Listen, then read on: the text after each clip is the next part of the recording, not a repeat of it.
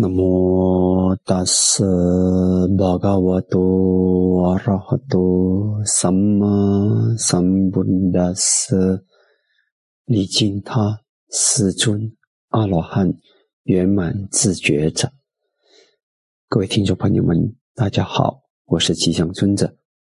今天有人问这个问题：人们都普遍相信异兆，如眼皮在什么时辰跳动啊？梦境啊，面色的变化，看到什么景物来判断好或坏的异兆，这是依照有根据吗？佛陀又是如何看待这些征兆的？据说菩萨在成佛前呢，也是有好依照。那一般人呢讲依照呢是不讲，是没有根据的，就是凭一个某一件事情呢就判断。嗯，有些时候呢也。是有迷信的色彩在里头。那在我们佛教里面呢，那我们讲异兆呢，也没有说完全否定。比如说，太阳要出来之前，东方发白，你就知道太阳要出来了，对不对？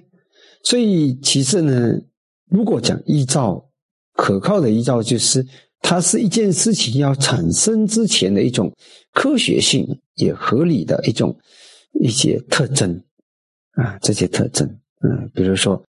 我们的病要好之前呢，也有一些征兆的，比如说有些地方，呃，它有一些特点呢，呃，那么其实呢，很多时候啊，他们中医看病也是看一个人的气色，然后呢，就可以知道，嗯，接下来可能他会犯某一种病，从这方面来讲也是有的，嗯，那很多很多种情形，如果那种征兆是有根据的。合理的，那我们就可以说，呃，可能要谨慎的、认真的对待它。但是如果纯粹只是迷信，那就不对了。好，那么通常呢，如果说真的是有根据的，就是说根据一种因缘，它要产生结果之前，它冒出来的一些特征，让有智慧的人看到了。那即使是如此，佛教呢态度呢是不要迷信。就是说，不要掉入宿命论，因为我们是因果论。因果论呢，是当下的因是非常重要的。当下的因呢，能够决定我们整个因缘组合。比如说，这件事情呢，比如说这个人看起来他就要失败了，因为呃，他所所有的条件都看起来都不足备让，不足够让他呃达到成功。那。如果他还想达到成功，他怎么办呢？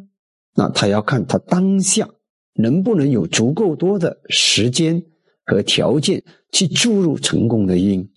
如果他能够在因缘不具足的情况之下，当下去具足那些还欠缺的条件，那么呢，他可能可以翻转，翻转那个局面，把一个本来可能失败的处境转成可以成达到成功。所以呢，我们看待的方式是，就算我们看到了这某种征兆，我们更重视的是当下我能做些什么，这是很重要的。所以菩萨呢，他在受记的时候呢，他并没有完全说：“哦，我看到这个依照了啊，大家都说佛也说我会成佛了，那么燃灯佛说我会成佛了，那么这么多天神都说我会成佛了，那我肯定会成佛，那我什么都不用做，不会。”他是马上起来想，我该做些什么，我才会成佛。结果呢，他就悟到了十种波罗蜜啊，他要怎么去修，让他能够成佛。所以呢，如果说真的有些依照是有根据的，好或坏呢，我们知道好的，我们更加要懂得把握，然后呢，把握那好的时机，不要让他错过。那我们可以让呃，让成功实现。如果是坏的，那我们想，我们当下的因可以调整，可以改变啊，也许我们能够转变，或者是把凶的事情变得没那么凶，那也是一种进步。嗯，如果有好的预兆，那也也好，那但是呢，更加要着重在现在去把握的更好。嗯，这是很重要的。嗯，所以不管哪一种情形，根据我们的这个《吉祥经》里面，佛陀。